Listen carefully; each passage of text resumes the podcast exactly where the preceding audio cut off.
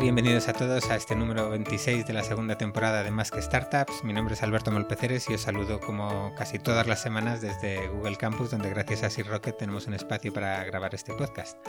A mi lado está, como todas estas semanas, eh, mi amigo David Pombar, amigo y compañero David Pombar. ¿Qué tal, David? ¿Qué tal, Alberto? Muy bien, casi está por tu tierra, ¿qué tal? Bien, no llovía. No como aquí en Madrid, que es un no parar esto, tío. Yo llevo, la verdad es que eso, llevo como 11 años en Madrid y lo que ha llovido este año, vamos, es como... Bueno, ya estamos con las disculpas, tío. O sea, el próximo que me vuelva a hablar del clima malo, entre comillas, de Galicia, me, me da la risa. Yo siempre hace mejor tiempo en Galicia que aquí, yo. Sí, bueno, que yo soy de Bilbao, que la lluvia no me asusta, pero, pero vaya, vaya mesecitos que llevamos, por Dios. A mí lo que me fastidia es además cómo se encharca todo y se empantana todo, ¿eh? Porque como no están muy acostumbrados a que llueva, cada vez que llueve aquí es un caos, pero bueno. En fin. bueno, ¿qué? ¿Me has traído algo de Galicia? Pues eh, sí, te he traído un detallito, pero te lo doy después. y no son percebes, lo siento. No son percebes, un poco un alvariño, un ribeiro. Algo habrá. Muy bien. Pues a ver, venga, vamos a, vamos a, lo que hemos venido, que es a grabar el programa. Eh, ¿a, quién hemos venido? ¿Tienes ahí un apellido así divertido o, facilito? No, el apellido de hoy también es sencillo. Gracias. Eh, eh, de, hecho, ya estamos eligiendo ponentes con apellidos sencillos de pronunciar para, para que no me meta en, líos. Bueno, Pero antes de presentar, en el anterior capítulo dejamos para el final la sorpresa Hoy yo creo que la tenemos que contar al principio, porque además se nos está yendo un poco de las manos y después que no diga la gente que no les hemos avisado. Ah, venga, venga, que se me haya. Eh, vamos a hacer un programa especial final de temporada. Si no llegaste a los últimos minutos del anterior episodio, a lo mejor no te has dado cuenta y tampoco hemos tuiteado prácticamente nada al respecto. Eh, el 21 de junio, eh, aquí en Google Campus, vamos a hacer el, último episodio de la temporada. Van a venir varios invitados eh, que, ya pasaron por el programa y, vamos a dejar que, seáis vosotros, los oyentes, los que les hagáis las, preguntas. Tenemos un pequeño juego montado, la ruleta de Molpe. Algunos ya la, ya la conocerá, ya ha participado en algún otro evento con este formato, pero si no lo conocéis, os aseguro que va a ser muy, muy divertido. Eh, vamos a tener, pues eso, eh, cuatro o cinco invitados que han pasado por episodios anteriores y, alguno más, pues que estará ante el público también, que ya nos ha confirmado que también asiste. Eh, avisaros que las entradas son gratis. si podéis venir y vais a venir, cogeros la entrada y cogerosla rápido, que están volando. Si no podéis venir, pues bueno, lo grabaremos. esperamos que con la mejor calidad posible y, y lo publicaremos como un podcast más y, después habrá unas cañas networking ahí para aprovechar, para conocernos un poquito más y que nos vengáis a tirar de las orejas de las cosas que no hacemos en el podcast. Yo lo que es alucinante es que todos los que se han apuntado, que llevan casi 50, eh, todos han apuntado a las cañas menos tres. Es algo que da, dice mucho de nuestra audiencia, eso no sé yo. ¿eh? De hecho, el primero que se apuntó y no cogió lo de las cañas, dije, uy, a este le voy a poner un tuit público. Escarnio. en fin, bueno, eh, y que no hay partido de España, así que no tenéis excusa para no venir. Sí, por eso cambiamos el día. bueno, venga, vamos entonces. ¿Y eh, ahora? ¿Ahora? ¿Sabemos? Eh, sí, creo que es a las 6. A las 6. a las 6. Eh, pondremos en Twitter, pondremos en Twitter otra vez. Ya lo hemos puesto una vez, creo. Somos así de campeones que lo hemos puesto una vez, pero lo volveremos a poner y seremos un poquito sí, estos días haremos un poco más de comunicación y ya contaremos más detalles. Bueno, vamos al lío entonces. Al lío, venga, a ver, ¿quién tenemos hoy? Pues eh, tenemos un proyecto bonito de los, de los clásicos del Internet español, más de 10 años entre nosotros. Eh, creo que prácticamente todos lo hemos, hemos sido usuarios en algún momento, algunos muy recurrentemente, y, un fundador, un CEO que también es eh, habitual de nuestro ecosistema. No se deja prodigar demasiado en eventos, es, difícil verlo, pero a ver si nos cuenta él los, los por qué. Él es eh, Raúl Jiménez de Minube. Bienvenido, Raúl. Un placer. Bueno, Raúl, cuéntanos tú, ¿qué es Minube para los que no lo conozcan? Es que aquí tenemos muchos millennials que los va trayendo David. Ya. Pues. Eh, o sea, básicamente. O sea, cuando montamos mi nube es, que lo que intentamos hacer es, o sea, entendemos que, que, la industria turística estaba cambiando, eh, drásticamente y por otro lado las necesidades de los viajeros estaban cambiando, ¿no? Y entonces entendíamos que el viajero necesitaba un producto sencillo, eh, fácil de usar, personalizado, en función de sus gustos e intereses y en un momento determinado con todo ese cambio que estaba viendo a nivel de industria, a nivel de necesidades de viajero, dijimos, oye, el viajero necesita ¿sabes? una solución completa para todos sus viajes, ¿no? Y esa solución completa, el viaje tiene diferentes fases, ¿no? ¿Sabes? hay diferentes problemas eh, todavía no resueltos, de hecho, año 2018 y todavía no resueltos, pero hay, hay diferentes problemas, ¿no? Desde, oye, eh, un viaje comienza la primera vez que empieza a pensar en él. Pero eso no ocurre en el mundo digital, es decir, eso ocurre, ¿sabes? Hablando con, un colega o hablando con tu mujer o hablando tal, ¿no? Y entonces ahí, hay un tema que es lo que nosotros llamamos inspiración, ¿no? Y a partir de ahí, después de la inspiración y que yo descubra cuál es mi próximo destino, Galicia, un gran sitio, ¿sabes? Mi nombre me ha recomendado Galicia los últimos tres años y me sigue recomendando Galicia, pero otros puntos, eh, intentamos ayudar en todo lo que es la planificación, que hay otro, ¿sabes? No, no os habéis preguntado que todavía no existe una herramienta de planificación, ¿sabes? Correcta en el mundo de los viajes. Y, ¿sabes? Planificación entendida, joder, me voy tres días o me voy 15 días a Laos, Camboya y Vietnam, ¿sabes? Oye, una herramienta que me proponga, ¿sabes? ¿Qué hacer en 15 días, ¿no? ¿Sabes? ¿Por qué sitios tengo que pasar? ¿Cuántos días me tengo que quedar en determinados sitios? Etc., ¿no? Y todo eso que fuera personalizado, ¿no? Pues entramos ahí también, por lo menos a nivel tecnológico estamos intentando hacer cosas y luego todo lo que es reserva, ¿no? Y reserva ha sido el, gran océano rojo de la industria turística, ¿no? O sea, es todo el mundo, donde estaban los dólares es donde se querían meter y ahí es donde principalmente el 90% de las compañías de travel eh, en el entorno tecnológico están metidas ahí en el proceso de reserva, ¿no? eh, y luego ya, pues, ¿no? Ayudar al viajero en el, propio viaje, ¿no? En esos 15 días que ya estoy en destino. Y luego toda la parte de lo que es para nosotros, ¿sabes? La parte a lo mejor más mágica o la parte que tiene una parte más, ¿sabes? Más idealista que es intentar recordar aquellos viajes en los que, que, he hecho a lo largo de mi vida, ¿no? Y tener una herramienta que me ayudara a todo esto, ¿no? Entonces eso es lo que nosotros llamamos el proceso completo del viaje y ahí estamos, ¿no? ¿Sabes? Es algo complejo porque habitualmente las compañías se dedican a hacer una cosa, eh, de todos esos problemas se dedican a hacer una cosa, ¿no?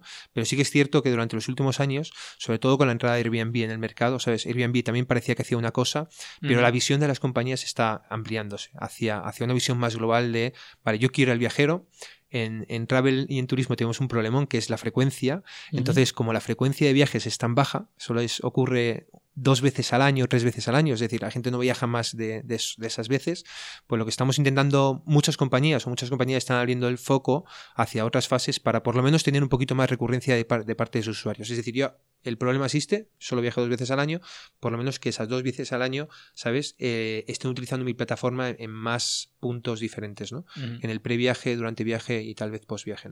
Y eso es un poco lo que hacemos, ¿no? ¿Sabes? Ser una herramienta, intentamos ser una herramienta potente en el, en el pre, durante y post viaje. Que no es poco. Que no es fácil. Lo cuentas así como con la boca pequeña, pero o sea, os estáis batiendo el cobre con multinacionales, con muchos decenas de millones de financiación y, y, la guerra de parte, pues con esas empresas un poco de la vieja escuela de las guías de viaje que ahora se han digitalizado también mm. por los Lonely Planet y compañía que entran ahí a, batallar con vosotros. Y que les está costando, ¿eh? porque o sea, yo no me gustaría estar en su piel, ¿eh? pero, pero ser una empresa puramente offline y hacer la transformación esa digital que tienes no tiene que ser nada fácil. ¿eh? ¿Sabes? Para esta compañía, ¿eh? los Lonely Planet y compañía. No, la estructura no tiene nada que ver y, los volúmenes de negocio que se generan tampoco tienen, y los márgenes no tienen nada que ver. ¿Y cuál es tu negocio, sabes? Porque esa es la, gran pregunta del millón que se tienen que hacer, ¿no? ¿Sabes? ¿Siguen siendo la venta de, guías o es que eh, eh, cuáles son los nuevos negocios que vienen, sabes, con toda esta área digital, ¿no? Y eso es, eso es un movimiento dificilísimo para hacer para una compañía. Que lo normal para mí es que murieran el 90% de las empresas que quieren hacer eso, es que murieran en el camino de esa transformación. Le pasa a los medios, ¿no? Hoy en día. Eh, quieren hacer la transformación pero no saben cómo eh, y quieren mantener los ingresos de papel a pesar de que son deficientes porque no quieren perderlos pero, pero ahí habría que cortar de raíz para empezar de cero. No sé, está claro, o sea, tú puedes vender una guía y está claro, su 20, son 20 euros o lo que sea, pero sacar 20 euros en digital hay que sacarlos. Efectivamente. hay que sacarlos. Bueno, eso hila también un poco con vuestra historia, ¿no? Sois una empresa de algo más de 10 años de historia y habéis tenido que cambiar el modelo en varias ocasiones. No siempre habéis monetizado de la misma manera, no siempre habéis... Quizá el producto final o la propuesta final del cliente sí era igual, pero habéis tocado eh, varios palos, ¿no? Hemos tocado, yo creo que todos los palos habéis ido por haber. Alguno nos queda por ahí, pero, o sea, las líneas principales de la compañía siguen manteniéndose y yo creo que, y os explico cuáles son. Principalmente son dos, ¿no? Una, lo que nosotros llamamos advertising. Es un negocio bastante estable, ¿sabes? A lo largo de los últimos cinco años. Pero no es muy escalable. O sea, el negocio de la publicidad eh, tiene que ocurrir dos cosas. Tiene que ocurrir uno que tengas grandes audiencias en cada uno de esos mercados. En España tenemos la gran ventaja que tenemos, ¿sabes? somos una de las top marcas a nivel de audiencia y tal, y entonces eso nos permite vender publicidad a grandes marcas. Pero, por ejemplo, cuando vas a hacer esa expansión internacional, pues eso, ¿sabes? Eh, no ocurre, ¿no? Y además tienes que escalar a base de equipos comerciales, locales. Entonces, eh, eso no, es fácil, ¿no? Aparte de verte, o sea, nosotros ingresos estables, pero difícil de escalar.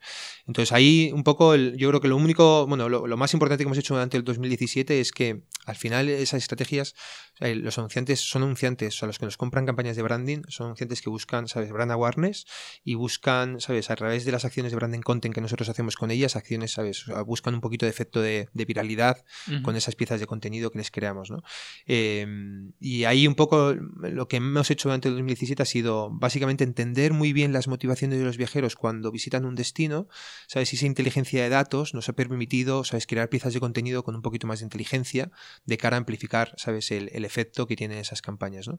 O sea, primer modelo advertising, el segundo modelo es un negocio más ligado al tráfico que nosotros tenemos, ¿no? Y es un modelo más ligado a, un click-based model, ¿sabes? Con una parte de CPC, de coste por clic y una parte de CPM, ¿no? Ahí tenemos clientes de todo tipo, aerolíneas, eh, cruceros, cadenas hoteleras, agencias de viajes online, eh, metabuscadores, etc. Y, también, igual, durante el 2017 hemos invertido, ¿sabes? Yo creo bastante dinero, bastante tiempo y bastante neuronas en, mejorar ese eh, producto, porque al final los productos, igual que nacen, mueren, ¿sabes? Entonces, o los evolucionas o estás perdido, ¿no? Entonces, una de las cosas que hemos hecho es, eh, en esta parte es en intentar entender, ¿sabes? Eh, o segmentar a los viajeros de mi nube, al final con un proceso de data, ¿sabes? Muy, muy potente, de entender cuáles son o cuáles cuáles son las tendencias a nivel de viajeros que quieren ir a determinados destinos turísticos. Eso es un data, sabes, que tiene muchísimo valor, ¿no? Es gente que quiere, está interesada en destino Huelva, o gente que está interesada en destino Nueva York. Hay muchas marcas que quieren, sabes, quieren esa segmentación, ¿no? Y aparte de esa, hay otra segmentación muy chula que es que tiene que ver con el tema de las tribus, ¿no? Es decir, yo pertenezco a una tribu, entonces hay un anunciante que en un momento determinado me puede impactar a mí eh, porque yo pertenezco a la tribu familia o a la tribu naturaleza, ¿no? Entonces esa doble segmentación nos permite, ¿sabes? Eh, eh, poder mostrar anuncios dinámicos y en tiempo real con un contenido específico para esas marcas. ¿no? Y eso es un negocio, a diferencia del modelo de advertising, el modelo de comisiones y display es un negocio que sí que escala, ¿sabes? Porque va directamente y 100% ligado al tráfico. Eh, y, en el pasado hemos probado de todo y ahora eh, lo que nos tiene un poco con una luz que nos está eliminando es, nueva pata que estamos probando de cero, que es un negocio que nos estamos metiendo eh, ligado al tema de tours y actividades. Es un, una industria, bueno, eso da para pregunta aparte y da para... porque si no, ahí, ahí, ahí sí que me engancho un rato. Son un poco actividades locales para cuando el viajero se desplaza, entiendo, tener ya el booking hecho o las reservas de esas actividades. Efectivamente. O sea, el flujo lógico de mi nube es viajero que viene a mi nube, no conoce el destino, le proponemos, ¿sabes? Por su, por su pasado le proponemos, oye, Nueva York a lo mejor es un destino que está especialmente dedicado para ti, eh, Nueva York es tu destino, le ayudamos en la planificación y a partir de ahí queremos, ¿sabes? Que el flujo sea, oye, y ahora reserva tus actividades, ¿no? Esas actividades pueden ser subir a un mirador, o puede ser una vuelta en helicóptero, o puede ser la entrada a un museo, o puede ser un tour y una visita guiada eh, que se llama contrastes de Nueva York, ¿no? que es uno de, de, los tours más vendidos que hay en Nueva York. ¿no? Entonces, el flujo sí lo vemos claro. Y, bueno, llevamos dos meses con este nuevo negocio, bueno, desde febrero, o sea, ya casi cuatro meses, y ahí estamos probándolo. ¿no? Eh, es un negocio que nos encanta. El market opportunity son 150 billions. O sea, en turismo es todo como, muy grande. Pero era un mercado virgen pero ahora, por ejemplo, lo que estamos viendo es que cada día nace una startup nueva de Tours Activities. Es, que, es que te, iba, a preguntar, antes ponías el ejemplo de Airbnb, y yo creo que Airbnb ya tiene una pata que está haciendo esto, ¿no? Sí, hay muchas maneras de aproximarse al tema de Tours Activities. Airbnb, como están pirados y locos y han tenido mucho éxito en crear una categoría, porque ellos crearon la categoría de apartamentos, ¿no? Con todo este tema, pues eh, ellos están tan locos que han creado la categoría de experiencias y están creando experiencias únicas e irrepetibles en todo el mundo. Eh, todavía ese mercado no existe, ¿sabes? Los 150 billions que se hablan no es sobre ese negocio de experiencias con viajeros locales. O sea, eso ellos están creando un mercado que a lo mejor es de 100 billions o 150 billions, pero todavía, todavía no se sabe cuánto es.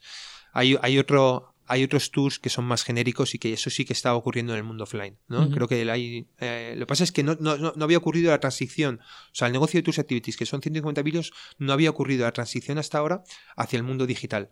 Sea, Todavía creo que el 5 o 10% de las reservas de ese negocio ocurren en, online y el resto está ocurriendo todavía. Todavía llegas a la recepción del hotel, coges unos cuantos flyers, te lo miras. Efectivamente. Eliges. Efectivamente. Pagas en cash la actividad, eh, ¿sabes? Todo eso no está digitalizado. Entonces, por eso parece que es el sector un poco más de moda ahora mismo en turismo, ¿no?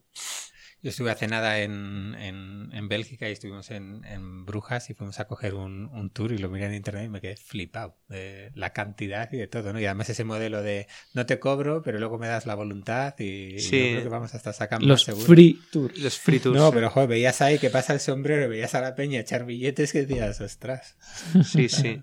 No, y, y entonces nuestra manera de aproximarse, de aproximarse siempre es, o sea, a nosotros nos gusta mucho este, este tema de los, de los tours y actividades porque eh, ya hemos hecho un par de integraciones con gente del sector, con Your Guide y con un actor local que es muy fuerte que se llama Civitatis.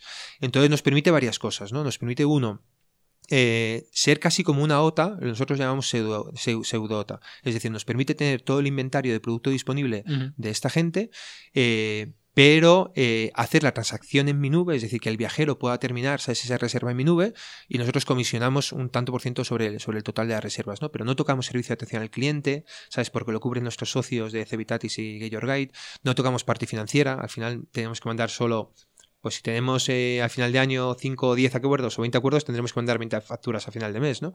Entonces, nos parece como un negocio muy escalable de cara a poder aproximarnos eh, y luego no, no, tocamos toda la parte de contratación, por ejemplo. O sea, al no ser una agencia de viajes online, somos como una pseudo OTA, pero no somos una OTA, pues tiene varias ventajas, ¿no? Ahí estamos. No está, no está nada mal. Mm. Eh, yo no sé si. ¿Cómo hace una empresa como vosotros, que sois un B2C, que, cualquiera puede ser vuestro usuario, aunque muchas empresas lo digan, pero en vuestro caso es, cierto. ¿Tenéis un tipo de usuario en el que vosotros pensáis a la hora de, definir el producto, definir la comunicación, el marketing? ¿Hay un usuario perfecto de mi nube?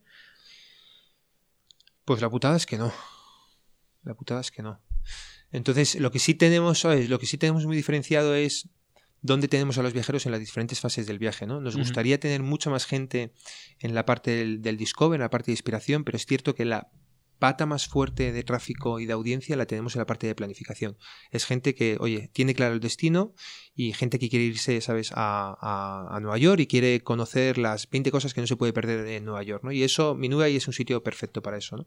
Pero mm, tipología luego, ¿sabes? A nivel de rangos de edad, joder, es que dices, oye, tenemos el 80% de gente, ¿sabes?, entre 25 y 45 años. Es un rango muy amplio, ¿sabes?, para poder mm. crear producto para ellos. Eh, demasiado amplio, ¿sabes? Porque fíjate, ¿sabes? Un tío de 25 años eh, digitalmente no está, está mucho más preparado que un tío de 45, ¿no? Eh, es complicado a la hora de, producto, de comunicación y, demás. Mm. Y luego grupos o más grupos pequeños. Nosotros, por ejemplo, el último viaje que hemos hecho lo hemos hecho como, ¿cuánto? 19, 20. O sea, era un pequeño caos. Menos mal que teníamos allá a Felipe y Almo ahí haciendo un poco las... Eh, poniendo orden. Pero también es muy, muy distinto. Un grupo así grande que... Sí, quien viaja solo, de quien viaja en pareja, de quien viaja en familia, de que van grupos de amigos. Son tantas casuísticas al final. Sí, sí. El que va con la mochila, el que, ¿sabes? Eh, eh.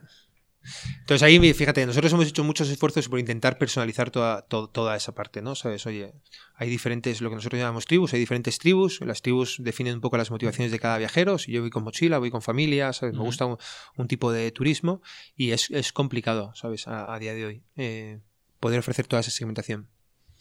Eh, hablabas antes un poco del tema de marketing de contenidos y tal que hacéis, eh, entiendo, para captar tráfico por un lado, también para monetizar algunas cosas.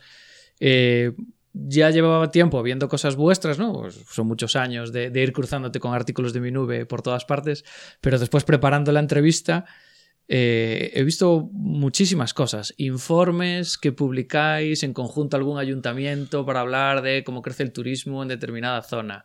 Eh, he visto temas de colaboraciones con medios, temas dentro del Huffington Post publicáis artículos vuestros. He visto tantas cosas distintas que dices, o sea, la capacidad de generar contenido que, tenéis ahora mismo. Eh, y después, ¿cómo, ¿cómo, decidís toda esta cantidad de acciones? ¿Dónde hacéis más push?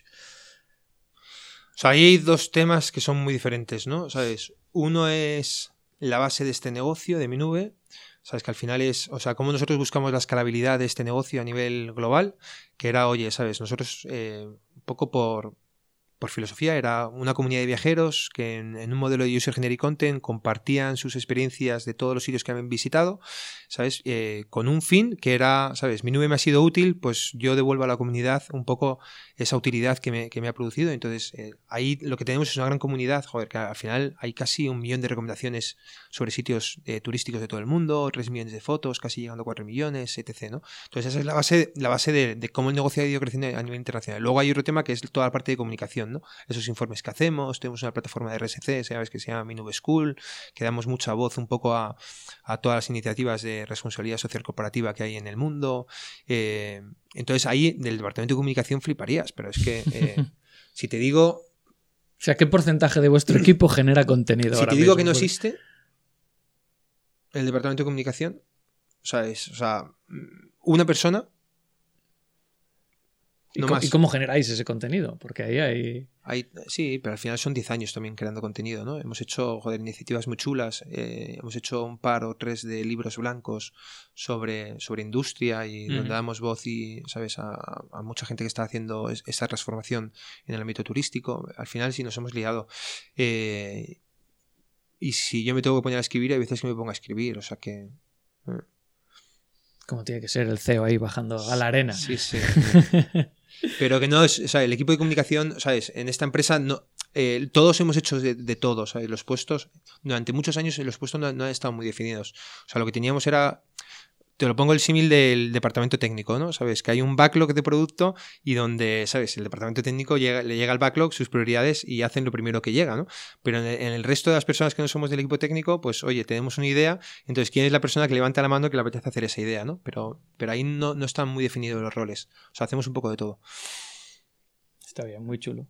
Sí, la verdad es que está muy bien, está muy bien. Después entramos un poco en detalle en la parte del equipo, porque saber cómo contratar a gente que esté preparada y disfrute trabajando con ese esquema tiene que ser divertido también. Sí, sí. la semana pasada estuvimos, fue el programa sobre, sobre el tema de, gestión de, personas y vamos, hablamos mucho sobre eso.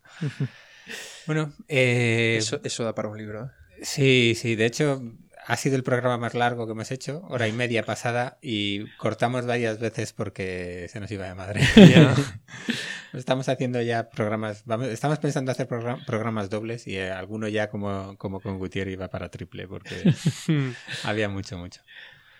Bueno, eh, vamos a, ver un poquito dentro de lo que es eh, las líneas de negocio. Nos preguntaba Miguel Caballero del CEO de Tutulus cómo ha sido un poco vuestra, vuestra evolución histórica por, por, línea de negocio y en el largo plazo dónde crees que está un poquito la pasta concentrada. ¿no? Ya nos has dicho un poquito la parte que habéis hecho ¿no? y cómo estáis intentando buscar nuevos, eh, pues, nuevas áreas ¿no? en, esta, en este tools y demás. Pero bueno, ahí sería un poco eso, ¿cómo habéis ido pasando en esta evolución de, pues, de una línea de negocio a otro y cuál ha sido un poquito la motivación? ¿no? Si realmente desde el principio ibais buscando el tema de la publicidad o si realmente cómo ha ido llegando. Bueno, o sea, el, negocio principal de. O sea, el, negocio original de mi nube fue publicidad. Daros cuenta que los años donde nacimos fueron años no muy sencillos, ¿sabes? Año 2007, noviembre de 2007, ¿sabes? Crisis financiera a los nueve meses de nacer. Entonces, eh, un negocio también donde no tiene mucho tráfico de inicio, es decir, donde está empezando, es difícil, sabes, que tú tengas un modelo de negocio ligado al tráfico, porque tráfico no tienes, entonces el negocio todavía no te llega, ¿no? Mm. Entonces, el, primer negocio original tenía que ser la publicidad, ¿no? Entonces, hacer cosas muy, muy especiales para, sobre todo empezamos con, con una tipología de clientes que eran destinos turísticos, ¿no? Entonces, ahí estuvimos cuatro años aproximadamente, 2008-2012, eh, en el 2012 que ya, ¿sabes? El tráfico nos empezaba a acompañar, ya teníamos creo que alrededor de 28 millones de visitas al año, entonces dijimos, oye, ahora hay, que empezar a unir ese tráfico, ¿sabes?, con la monetización, ¿no? Entonces nos metimos con todo el tema de, del modelo de negocio de comisiones, que es lo que es el clip-based model, ¿no? O sea, es un negocio donde hay anunciantes que quieren tráfico cualificado y que tú se lo, y tú se lo envías, al final te miden mucho a ROI, ¿sabes? Y, y tal. Entonces ahí en el 2013 ya sí que dimos paso un poco con una categoría muy especial que era de los hoteles eh, y estaba unido en el proceso del viaje de mi nube, en esa planificación, en un momento determinado había, había usuarios que querían, que querían hacer comparativa de precios de hoteles, ¿no? Y creamos un metabuscador para toda la parte de, de hoteles y demás. Y ahí estuvimos hasta ahora. Entonces, eh, al final los, los modelos de ingresos lo bueno es que suman, ¿sabes? Que no canibalizan, ¿no? Tienes un modelo de publicidad, tienes un modelo de comisiones y ahora entras en un modelo de tours que supuestamente debería ir a la línea de abajo de, de pérdidas y ganancias, ¿no? ¿Sabes? O sea, te va directamente a la línea de, de, supuestamente de EBITDA, ¿no? Entonces, el- eso es un poco lo interesante, ¿no? Pero también tienes que, o sea, no es fácil ese juego, pues no puedes meter 80 modelos de negocio, ¿no? Al final, si, están dentro del flujo del usuario perfecto, si no lo están, es muy probable que te cargues algún negocio, es decir, puedas tener dos, pero no puedas tener los tres que tienes, ¿no? Si está dentro del flujo, eso puede ocurrir, pero ahí, ahí hay que balancear eso, que no es fácil, ¿eh?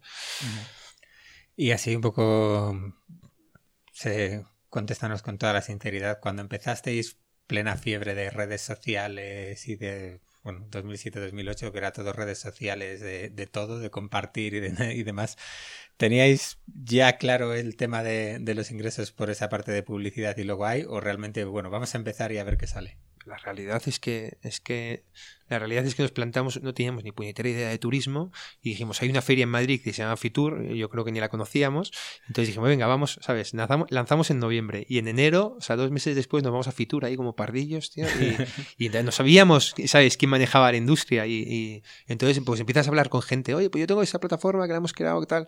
Y entonces, oye, ¿y pagarías eh, mil euros al año, ¿sabes?, porque te diéramos visibilidad y así empiezas, ¿no? Entonces de repente tienes un sí de, de ocho nos y dices, joder, pues el no está mal, ¿no? Y, ahí tiras. Pero no, no, no teníamos nada claro el modelo de ingresos de la compañía, ni idea. Cuando, luego cuando nació el mundo de las aplicaciones eh, móviles, eh, 2011 y por ahí, que es- ya empezamos a desarrollar la app de mi nube, eh, ahí probamos los modelos de, que había en móvil, los probamos eh, casi todos, ¿no? In-app purchase, etc. Como eran mundos desconocidos, teníamos que probarlo. Luego no nos funcionó y los No, y dimos- ahí hubo un boom, boom que cada año cambiaba el modelo que funcionaba, ¿no? Sí, Al sí. principio se pagaba por las apps, después nadie quería pagar y eran in-app purchases, después ya tampoco esto, después ya otra- y ahí en 3-4 años hubo cuatro modelos distintos Sí, que sí, sí, sí. eso cuando además tienes otro negocio que no solo es la app, es difícil digerir todo eso. Sí, sí. Nos pregunta José si nos puedes contar algo sobre Denodo y cómo ha influido en, en mi nube. Muy guay esa pregunta. Pues eso es, eso es justamente 2008, ¿sabes? O creo que recordar que fue de 2008-2009. Entonces, en, en- en esa búsqueda de, ¿sabes? De ayudar al, via- al viajero, ¿sabes? En la parte de compra o reserva de hoteles, pues en un momento determinado, ¿sabes? Nuestro modelo ideal era eh, ser un metabuscador de hoteles, ¿no? Y entonces creamos pues, una pequeña funcionalidad que era ser un metabuscador de hoteles y de vuelos y- y lo que hay detrás de los metabuscadores es mucha tecnología de web scraping. Y entonces, de nodo en esa época, era una tecnología que te, podía, te permitía hacer esto, ¿no? ¿Sabes? Web scraping de manera más sencilla. Y les estuvimos utilizando, yo creo que un añito o dos añitos. Este Eh, Denodo es eh, la empresa de Coruña. Sí, sí, sí. La mitad de mi facultad ha pasado por esa empresa. sí. Joder, les, les conozco hasta yo. Pero yo creo que lo que hacían antes a lo que hacen ahora no tiene nada que ver, ¿eh? Eh, seguro, a ver, en los inicios hacían cosas muy chulas. De hecho, llegaron a tener una oficina en San Francisco muy pronto Sí, y mucha sí. gente se fue a trabajar allí. Es que era un proyecto. Dentro de lo que tenías para elegir en Galicia, entre ir de corbata y trabajar en una consultora o hacer tecnología de verdad, pues hombre, eh, Estos estaban súper avanzados. Sí. Curioso. Y luego ya al final, como todas las buenas compañías, pues al final lo que haces es, es hay, al principio hay compañías, sabes, que te pueden ayudar en ese proceso y estuvimos un año y medio o dos años con ellos y luego al final lo llevamos todo a desarrollo interno, sabes, al final la tecnología de web scrapping eh, pudimos, sabes, adaptarla un poco a nuestras necesidades, ¿no? Eh, Es difícil que a veces una solución que es global para todo el mundo te valga específicamente para lo que tú quieres hacer. Entonces optamos por, por hacer desarrollo interno.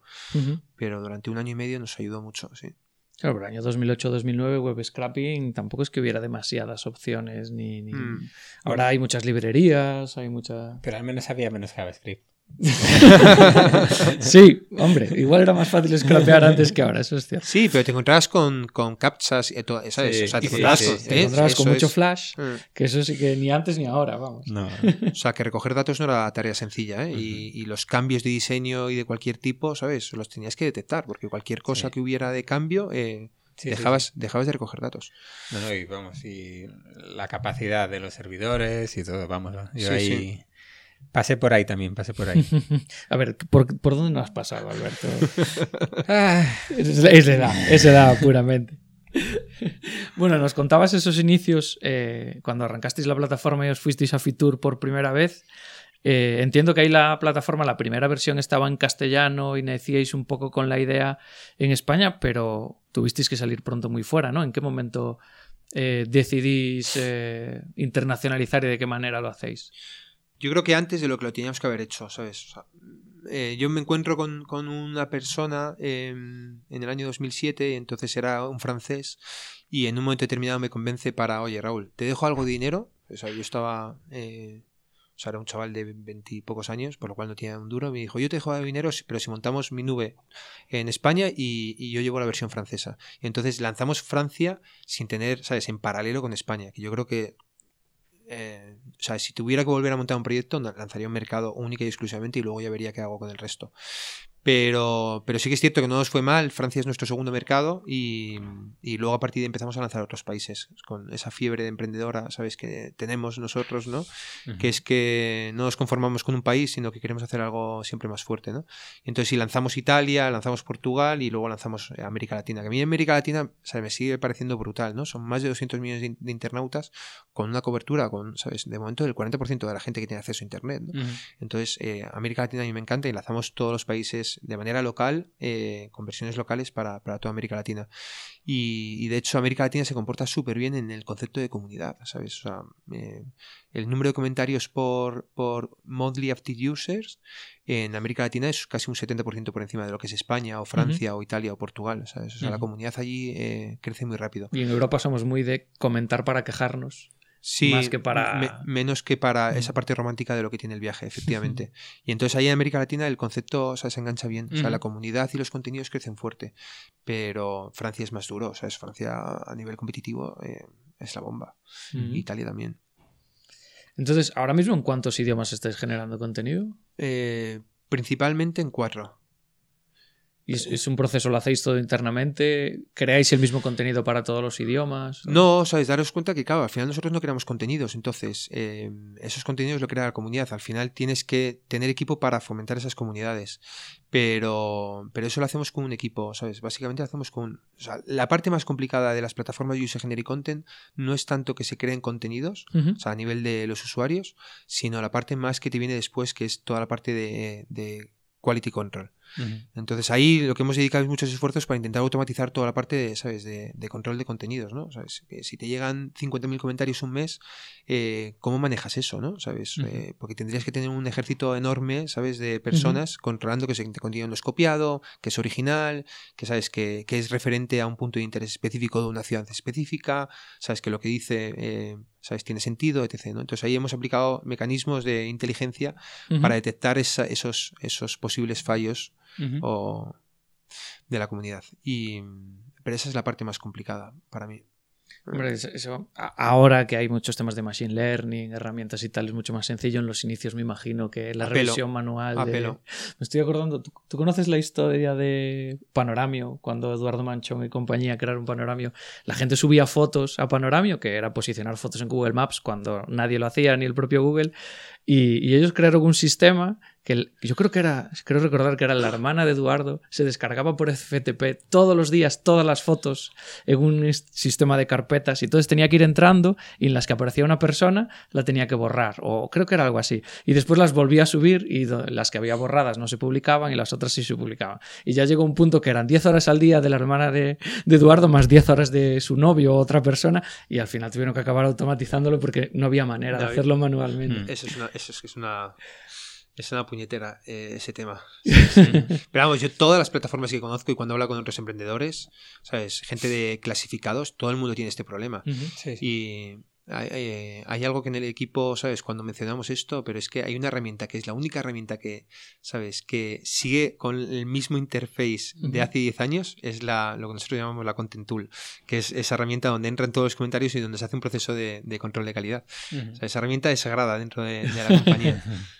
Sí, porque además eh, lo mismo que bueno pueden mejorar las herramientas de Machine Learning para, para, detectarlo, también mejoran las que se dedican a hacer spam y demás. Efectivamente, ¿Hay, efectivamente. Hay, mucho, mucho ataque así de spam de contenidos? No, no tenemos mucho. Lo que tenemos es gente, ¿sabes? Que, que no sigue un proceso de calidad suficiente como para que, para que eso aporte valor a otra gente, ¿no?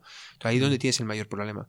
Eh, pero no tanto a nivel de spam, ¿sabes? Si fueras una plataforma de clasificado, sí lo tienes, ¿no? Porque hay gente que tiene interés, ¿sabes? En vender un coche o vender un piso, entonces, ¿sabes? Te pueden estar haciendo spam con diferentes anuncios, etc., ¿no?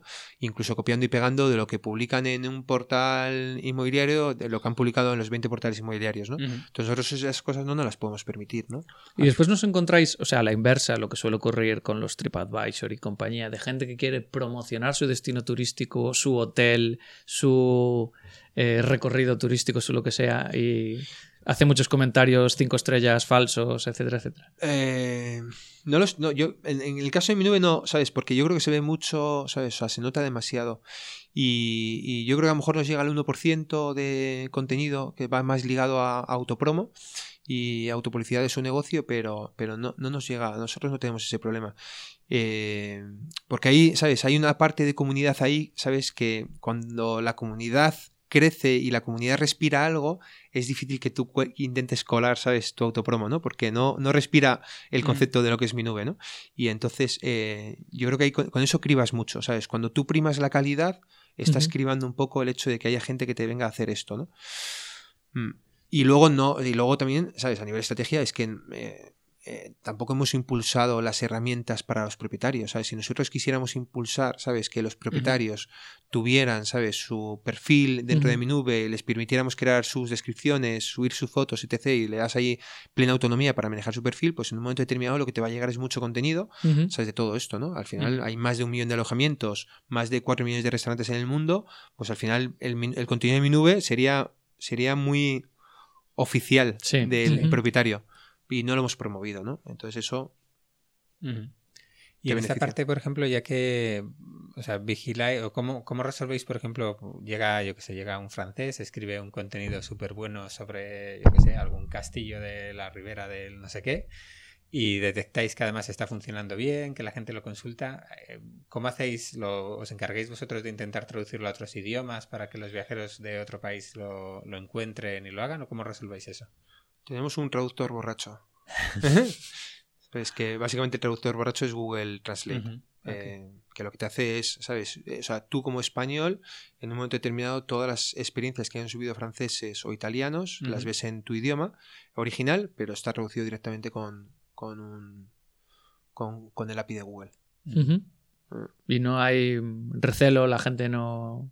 Mejor eso que esté en el idioma original. Lo que pasa es que sí que puedes hacer el switch hacia ver, eh, ¿sabes? La recomendación original, ¿no? Es decir, si tú sabes francés, eres español, sabes francés y la quieres leer en francés, fenomenal. Pero por defecto te lo damos traducido con un par de copas de más. que eso, es, como el, traductor de Amazon. Cuando tú creas una ficha de producto en Amazon y quieres crearla en otro idioma, por, por defecto ya te lo traduce y te la da precubierta, digamos, Amazon y el traductor es malísimo. es un auténtico error, mucho peor que Google. El de Google yo creo que es un pelín mejor, ¿no? Sí, un pelín mejor, sí, sí. Bueno, pues eh, seguimos un poquito. entrando un poco a la parte del equipo, ya nos has comentado unas cuantas cosas. David ha comentado también la, pues una curiosidad que, él tiene de, un miembro del equipo. ¿Cuántos sois ahora en, en mi nube? Treinta y tantos y tantos. Está mal, mucho respeto. ¿Y cómo, cómo repartís en equipos? Bueno, principalmente hay mm, equipo técnicos, es la mayoría.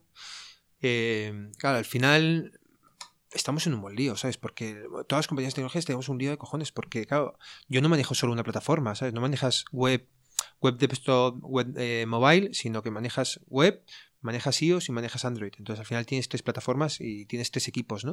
Eh, entonces tienes un equipo fuerte de producto, de tecnología, con gente de, diseño, UX y demás. Luego tienes, eh, tienes luego un departamento para todo el tema este de contenidos que hablábamos, con que hay comunicación, operaciones, marketing, eh, etc. Y luego tienes un, equipo especializado en lo, que es el modelo de negocio, o sea, un equipo comercial de que con managers. Y, al final, pues te juntas en treinta y tantas personas, sí. No está, no está nada mal. Entonces, eh, lo, lo, que nos comentabas antes, eh, en, en, entornos técnicos estamos más acostumbrados a eso que decías tú, de que hay un backlog de tareas y la gente dentro de sus habilidades o sus skills eh, y sus preferencias pues va cogiendo esas tareas eh, dentro de una priorización, pero en la parte de negocio, comunicación, etc., no es tan habitual. Tú cuando publicas una oferta de empleo para mi nube, ¿qué pones?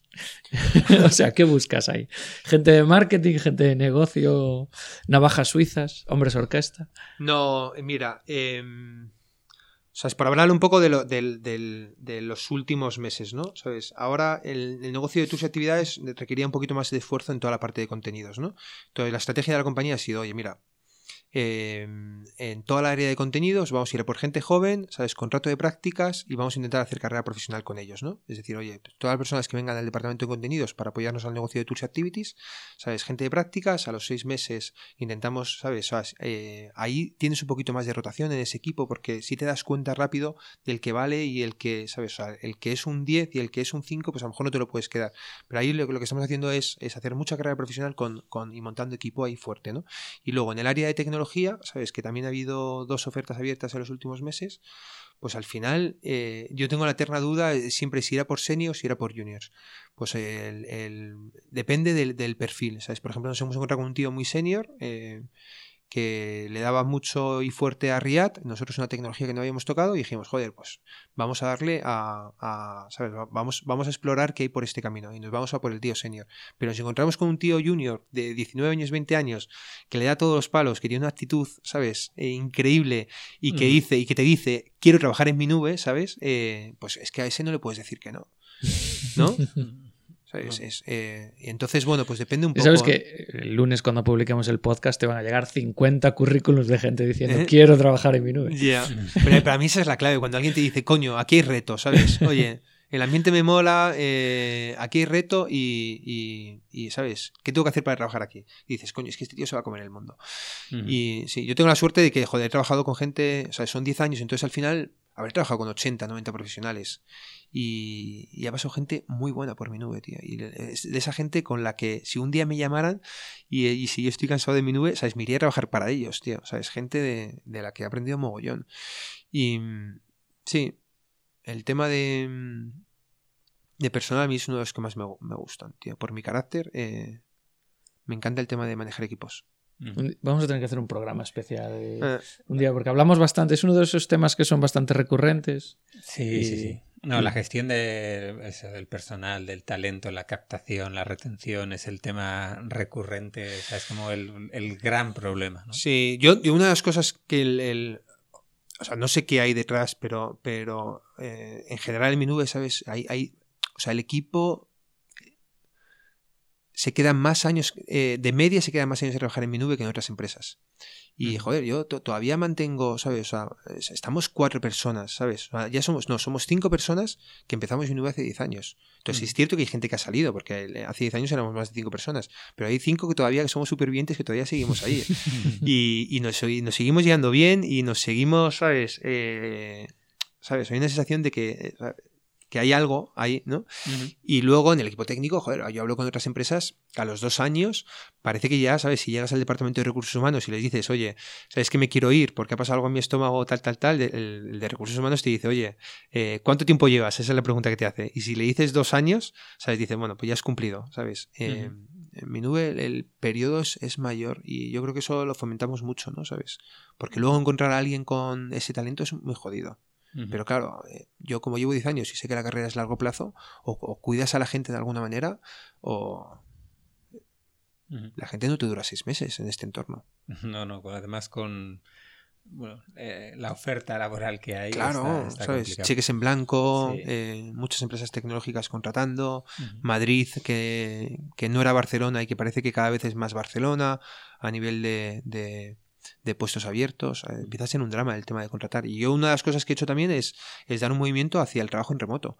Entonces ya tengo dos personas, eh, hace seis meses a mí me, alguien del equipo me decía, yo trabajo en remoto y digo, ah, pero ¿dónde vas? Si es que nosotros necesitamos ver, necesitamos tener esas reuniones que hacemos, ¿sabes? Esa idea que de repente ayer se me ocurrió por la noche, te la tengo que contar hoy para ver si la desarrollamos hoy. Y, ¿sabes? Y eso, eso tiene que ocurrir si estamos aquí todos, ¿no? Pero una de las cosas que me he dado cuenta es que no, es que, es que eso puede seguir ocurriendo dando la posibilidad de trabajar en remoto. Tengo un compañero trabaja en Tailandia eh, y otro está en Málaga. Con una buena diferencia horaria, además. Con una ¿eh? buena diferencia horaria. Te tienes que preparar un poco, o sea, las dailies, pues eh, te tienes que adaptar y tienes que estar. en las reuniones importantes también pues, tienes un compromiso de estar. Bueno, hay roles que se prestan más a trabajar en remoto, pero aún así, cuando mm. no todo el equipo está en remoto, el reto es grande. Sí, sí, sí. Pero yo estoy encantado, ¿eh? ¿Sabes? A nivel de productividad, o sea, no he notado ni una pizca de, de bajada de productividad. De hecho, el chico que está en Málaga, ¿sabes? Hasta con nosotros tres, años en Madrid y se quería volver a su tierra, ¿sabes? Vuelve a Andalucía y en un momento determinado, ¿sabes? Yo no noto, ¿sabes? Eh, al revés. Eh. Hombre, es que hay gente que funciona, bueno, pero como pasa en todos los sitios, ¿no? Pero hay gente que funciona muy, muy, muy bien. Yo también hay muchos años trabajando en remoto con gente, hay gente que trabaja muy, muy, muy bien y tú dices, oye, es que, vamos, chapó como la productividad y todo, y hay gente que no va a funcionar. Pero, eso, como pasa con cualquier cosa. Eso es.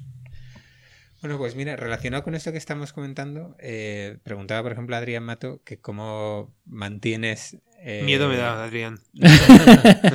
que cómo, mantienes durante tantos años eso, eh, la motivación, y ya no solo tú, sino estas personas del equipo que estás diciendo, que es realmente decir, oye, pues llevamos ya eso, pues 11 años realmente que dices, oye, pues sigo todos los días con estas ganas que, estás demostrando ahora. Ya, yo creo que ahí la clave, ¿sabes? es, es, entender que no hay una vida perfecta y no hay un negocio perfecto, tío. Y, y, todo está lleno de imperfecciones y de caídas y de salidas y de tal. Entonces yo lo único que tengo claro es que yo tengo que seguir para adelante.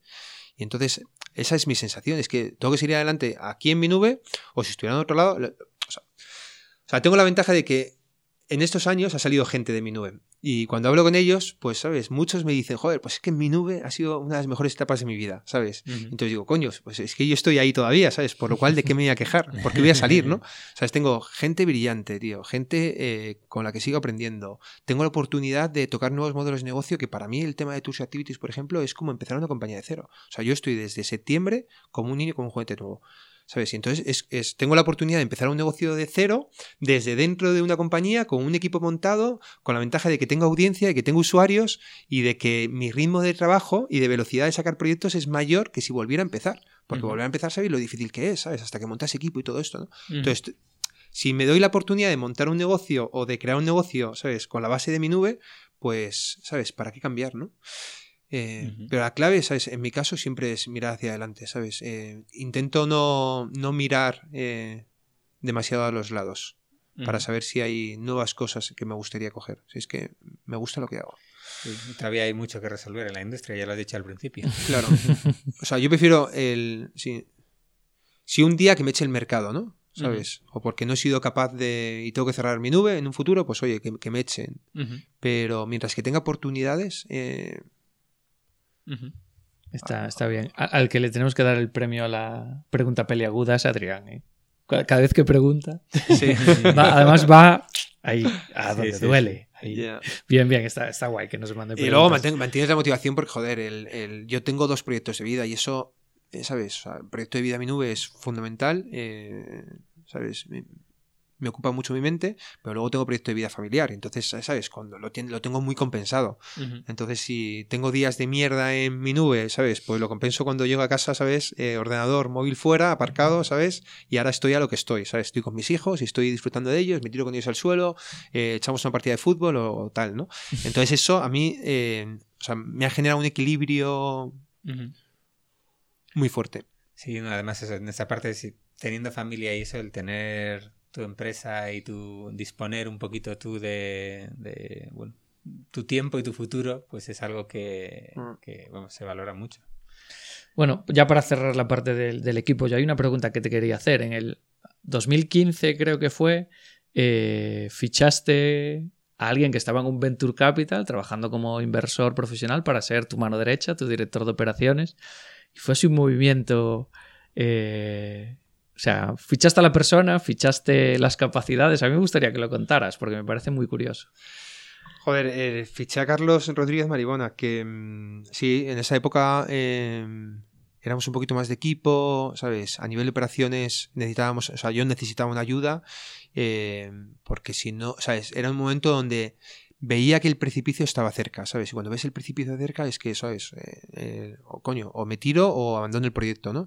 Entonces ahí, ¿sabes? Necesité, o sea, en un momento necesité ayuda. Me encontré a Carlos, que me parecía una persona brillante, ¿sabes? Eh, con súper actitud y, ¿sabes? Y me mandaba un mail cada día de Raúl, quiero trabajar contigo. Y entonces, ¿sabes? Es que a, a esa- a esas personas eh, no les puedo decir que no. Y, y nada, lo hablé con los socios, porque así que era un movimiento así, ¿sabes? Que nos costó un poco, lo hablé con los socios y nada, le dimos, le dimos para adelante y la verdad es que ha hecho un trabajo excepcional, Carlos. ¿Sabes? A nivel de equipo, eh, se ha llevado grandes compañeros y grandes amigos, ahora nos ha dejado, ¿sabes? Porque se ha puesto la gorra de emprendedor. No sé si- sabía, ¿dónde está? ¿Eh? ¿No lo, conoce- ¿No lo sabéis? No sabía, no sabía. Pues se ha puesto la gorra de emprendedor, eh, él os contará y a lo mejor es uno de los invitados que, que para después que os Claro. recomiendo. Tendremos que Pero- tenerlo, entonces. Apuntado, Sí. apuntado queda. Ha sido el. al final de enero, sí. La verdad es que ha sido una salida. De esas salidas que molan mogollón, porque yo las agradezco, porque Carlos tenía mucho peso dentro de la compañía. Y, ya cuatro meses antes, a la vuelta del verano, me dijo: Raúl, ¿sabes? Vete preparando, pero que esto va a ocurrir. Y entonces sí, me ha dado cuatro o cinco meses para yo prepararme a nivel interno eh, y cómo gestionar eso, ¿no? Porque sí que tenía, ¿sabes? Cuando empezamos a chequear todas las, todo lo que hacía dentro de la compañía, ¿sabes? Y yo tuve que empezar a, vale, o contratamos a alguien o, o delegamos tareas. Y empecé a delegar tareas, ¿sabes? Yo me he quedado con mucha parte, con un 40% de lo que hacía Carlos, pero, pero sí, es... eh, yo volvería a trabajar, ¿sabes? La pregunta del millón en estos casos, ¿sabes? Es si volverías a trabajar con esta persona. Y con Carlos, vamos, con los ojos cerrados.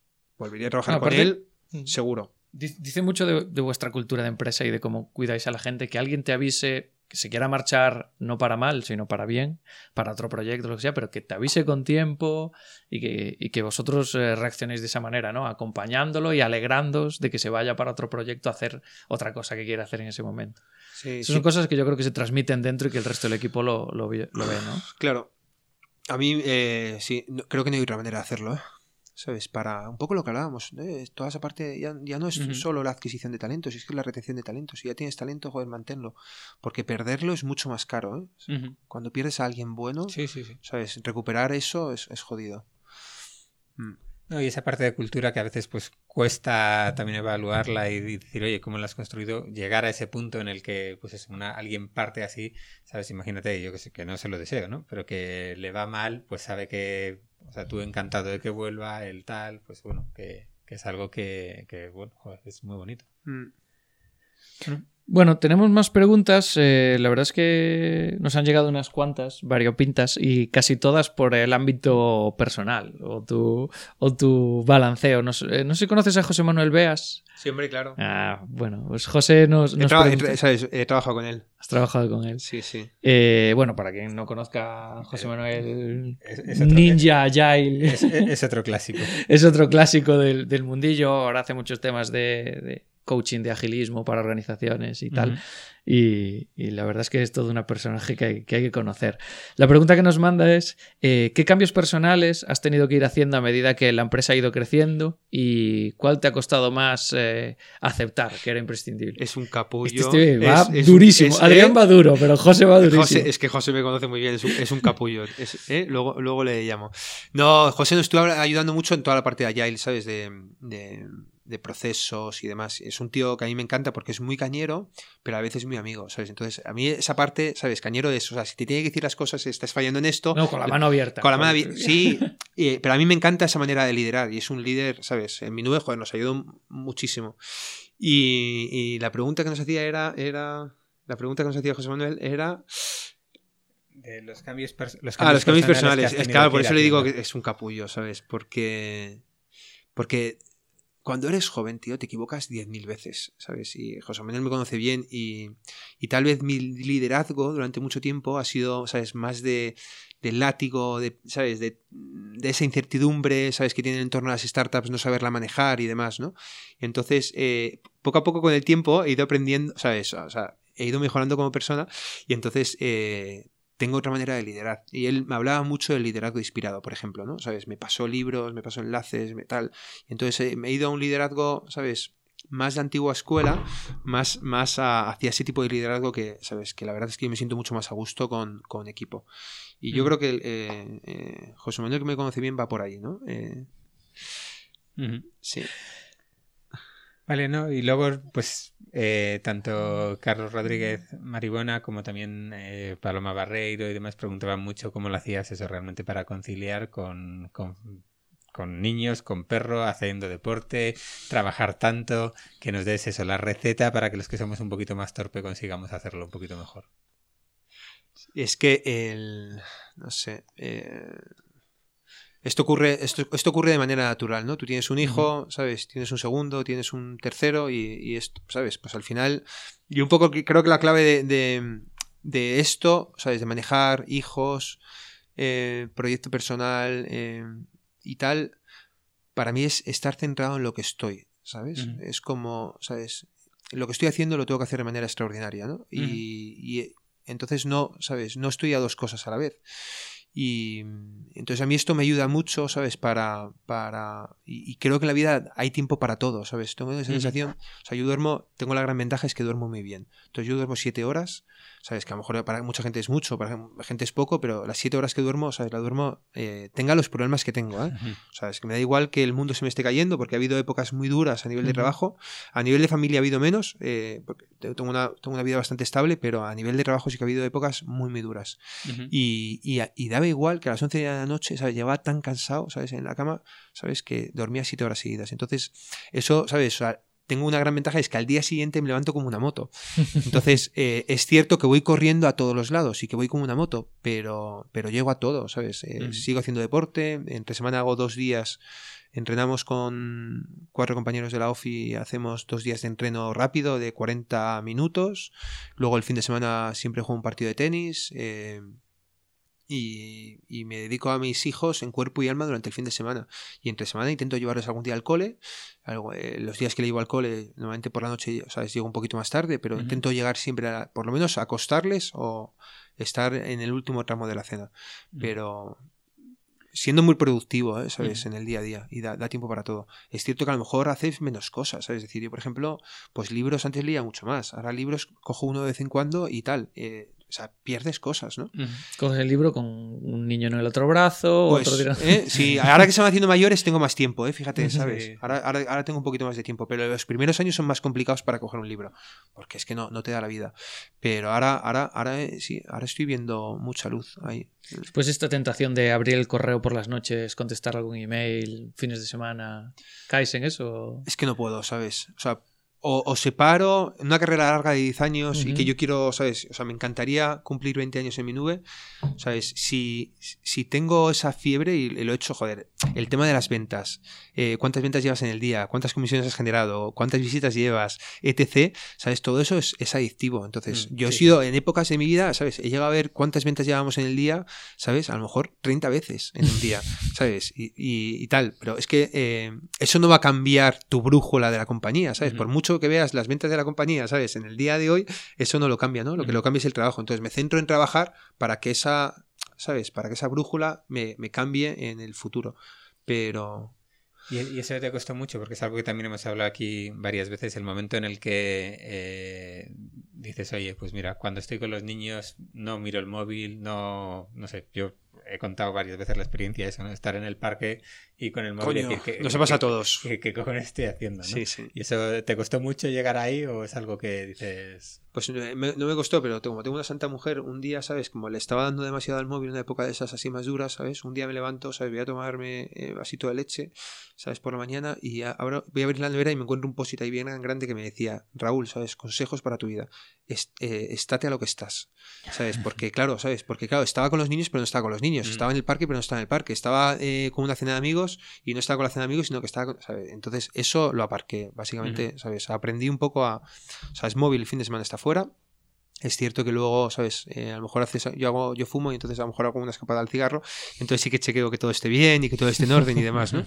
Algún fin de semana te un, un susto, por el, tal y al final te ibas el disgusto también durante, el fin de semana Porque hay veces que ves cosas que, que dices, coño, no tiene arreglo hasta el lunes, que me ponga con el equipo a trabajar y tal. Y, y- y eso tampoco acompaña, ¿no? ¿Sabes? Ujú. Para. O sea, llevarte el disgusto el sábado por la tarde de que el día de ayer no fue bueno, tal, tal, tal, pero todo está bien y hasta el lunes, pues a que tengas un plan de acción y te sientes con el equipo, no vas a poder hacer, hacer mucho, ¿no? Por lo cual no te ayuda tampoco a tu vida de tus hijos y de tu familia, ¿no? Entonces intento aparcar el móvil según, según llego. No siempre lo consigo eh, por el rato del cigarro, pero intento aparcar casi siempre. Muy bien, pues mira, eso contrastar lo que, lo que ya hemos hablado muchas veces. ¿Ves eso? Alberto tiene un truco que es tiene un Nokia 3310 y con eso ya no le molesta nada. qué malo es, qué malo es. No, yo tengo un inconveniente que siempre tengo el móvil en silencio y con las notificaciones apagadas. Entonces alguien me escribe un WhatsApp y yo tardo como seis horas en contestarle, aunque era algo urgente, ¿no? Yo lo, yo lo hago, ¿sabes? Por ejemplo, a mí el tema de WhatsApp, o sea, yo tengo todas las notificaciones, no tengo notificaciones. Y, y WhatsApp, no- desde el inicio, no tiene notificaciones. Y me he planteado en un momento determinado si WhatsApp me aporta algo. Y, es- y hay veces que eh, digo, venga, me la quito directamente del móvil. Y, y podría hacerlo, porque claro, llego tarde a los WhatsApp, ¿sabes? Yo leo el WhatsApp 48 horas antes, o sea, 48 horas después o 72 horas. Por lo cual yo no estoy en el real time este que hay de, Sí, sí. de WhatsApp. Esto tiene que ver mucho con el tema de la productividad, ¿sabes? Twitter, por ejemplo, pues antes en una época le daba más. Ahora eh, estoy desaparecido de Twitter. Facebook no tengo desde hace, no sé, seis años o tal. Entonces, Bueno, en Facebook no hay nadie. Ahora ¿Eh? está- ya hace mucho que solo Sí. están nuestras madres compartiendo recetas y la mía temas de encaje de bolillos y tal ya. y ya está. Y Ya. creo que los que entramos es porque vamos a publicar anuncios. Sí. Si no, ni entrábamos. A mí me pasa que últimamente llevo mogollón de veces, voy, leo Twitter con 3-4 días de retraso. Entonces está, está guay, porque vas con retraso, vas viendo las cosas, ya te las tomas también menos a pecho y tal. Cuando algo, oye, ¿qué pasó con esto? Y preguntas y te, te puedes saltar eso, como mediodía a mí una época de Twitter me ayudó muchísimo y yo creo que ¿sabes? Pero luego la sensación que tengo es que cada persona y cada mente es una sentencia diferente, ¿no? Entonces, claro, tienes siempre polos opuestos. A mí me gustaba mucho para aprender del, entorno digital. O sea, yo, Twitter era para eso, ¿no?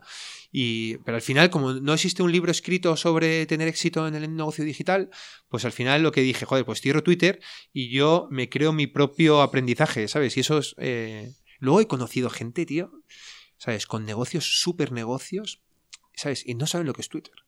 Sí. Entonces, Muchos. ¿eh? Muchos. Y dices, joder, qué envidia, ¿no? y ¿Sabes? emprendedores digitales que Ah. siguen a 100 personas y les siguen a ellos 80, pero su startup va como un cohete. Como- efectivamente. Entonces, bueno, sea, si te da tiempo, fantástico. eh, yo ahora estoy sin tiempo y, y- Ujú. y tampoco me agobio por no estar, ¿no?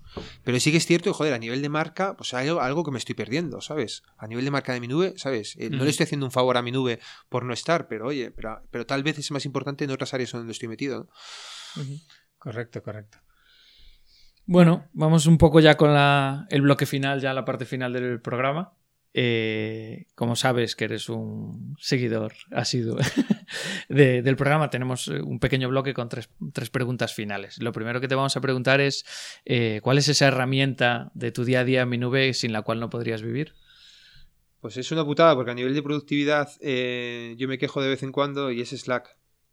¿Sabes? Es súper herramienta de trabajo, de trabajo en equipo, y más ahora que empiezas a tener gente remoto, pero también a nivel de productividad, ¿sabes? O como lo tengas todo el día abierto, ¿sabes? Eh, Estás muy informado de todo, de todos los planes de acción, pero, pero estás produciendo poco. Sí, Slack eh, le doy mucha caña y luego para mí a nivel de productividad personal, eh, ¿sabes? De mi gestión de tareas y demás, para notas así, cuando voy en el coche y tal, utilizo Clear, que no sé si la conocéis, es un, un No to-do sé. list o sea, sencillísima. Y luego, ¿sabes? Lo tengo enganchado un poco con Trello. Entonces, Trello sí que es, es mi, mi lista de, de cosas que tienen que salir, de cosas que están en espera, etc. ¿sabes? Ahí es, ese es mi- más mi trabajo diario. Slack ha salido muchas veces y, y hemos hablado, nos han contado, bueno, hemos visto ya que Hay quien lo ama y quien lo odia. hay quien lo ama, quien lo odia, lo usan de una manera, de otra. ¿Vosotros qué es lo que volcáis a Slack? O sea, aparte de obviamente las conversaciones de equipo, incluso eso, ¿cómo, cómo os organizáis? Eh, ¿Canales por de- determinados, yo qué sé, bien productos, bien eh, departamentos? Pues, ¿O vol- eh, ¿Volcáis muchas notificaciones? ¿Qué, cómo, cómo lo usáis? Mira, hay canales privados que habitualmente son. que los canales privados son normalmente productos o ideas que trabajan un equipo pequeño de personas. O sea, aquí hay, hay un poco. Hay, hay cosas de labs, hay cosas de API, hay cosas de. De publicidad, hay cosas en general de todo. Luego hay una serie de canales más públicos a nivel de, de SEO, eh, un canal de, de thanks, ¿sabes? De, eh, para dar gracias al equipo. Eh, un canal de órdenes de compra, que son los clientes que van entrando, ¿sabes?, en la compañía a lo largo del año. uno que le llamamos Duros, que es un canal que tiene que ver con todo lo que tenga que ver con ingresos de la compañía. Hay un canal de fuegos, ¿sabes? Eh, donde cualquier cosa, errores en el servidor, eh, fallos a usuarios, etc., se comunican en el canal de fuegos. Eh, un, buzón de sugerencias, un tema a lo mejor más de cultura, ¿sabes? De, compañía. Y luego un canal de buenos usuarios, gente que entra a la comunidad y que comparte cosas excelentes y, que les intentamos dar un poquito de visibilidad hacia el equipo de mi nube. Y sí, eso en general. Está bien, me iba una idea esto de los buenos usuarios y tal. Mm, hay un par de cosillas curiosas, sí. Bueno, pues nos toca la, pregunta que nos dejó el, anterior invitado, ¿vale? Que tienes que responder. En este caso fue Gutiérrez Martínez, que es eh, pues, el People Manager o puesto similar, que no recuerdo exactamente el nombre de, de Etiquetea con el que estuvimos hablando un poco de, esta gestión, y él básicamente nos preguntaba eh, por qué te dedicas al puesto que tienes y por qué has llegado aquí. Que es un poco, en, tu caso sería un poquito la motivación de, de, la creación de la empresa, digo yo, y, por, y esa parte de por qué sigues. La parte de motivación de empresa, o sea, me viene, me viene, mm, o sea, me viene de un entorno muy muy chulo, ¿sabes? Donde pasé por un par de empresas digitales, ¿sabes? En el ámbito de prácticas y luego, ¿sabes? Y luego ya en un puesto de desarrollo de negocio. Em, el ambiente era excepcional, pero, pero en un momento determinado, ¿sabes? Yo me enfrento un poco a, a, dos jefes que había por ahí. O sea, me enfrento quiere decir es que ponía en duda determinadas decisiones o yo tenía mi propia opinión y demás, ¿no? Aunque era muy joven, tenía 24 o 25 años, pero sí que, ¿sabes? Eh, eh, no soy una persona que me calle, ¿no? Y que no creo que sea malo, ¿sabes? O sea, personas que, que dicen las cosas un poco como las ven, ¿no? Y, ahí, pues, eh, pues tuve un par de enfrentamientos, entonces me despidieron. Entonces dije, ¿qué coño, qué coño hago en mi vida? Tenía 24 años y, y esto, pues, ¿sabes? Un poco me afectó, ¿sabes? Me tiré a lo mejor eh, me despidieron un viernes y el sábado me lo tiré llorando, ¿sabes? Diciendo, ¿qué, qué sabes? Te preguntas, ¿qué, coño has hecho mal, tío? ¿Por qué te has equivocado, Raúl? Tenías un sueldo, tu madre te necesita en casa, ¿sabes? Eh, eh, entonces, joder, dices, qué responsabilidad, ¿no? Y, entonces pues dije, pues nada, ¿sabes? Como no tengo tiempo que perder, ¿sabes? y dije, me monto, me empiezo a montar webs y empezamos a montar webs de todo tipo viajes, compras, etc. Vivíamos de la publi y ahí estuvimos, ¿sabes? Pero a las dos semanas ya teníamos nuestra primera web montada, ¿sabes? Una vez que me despidieron.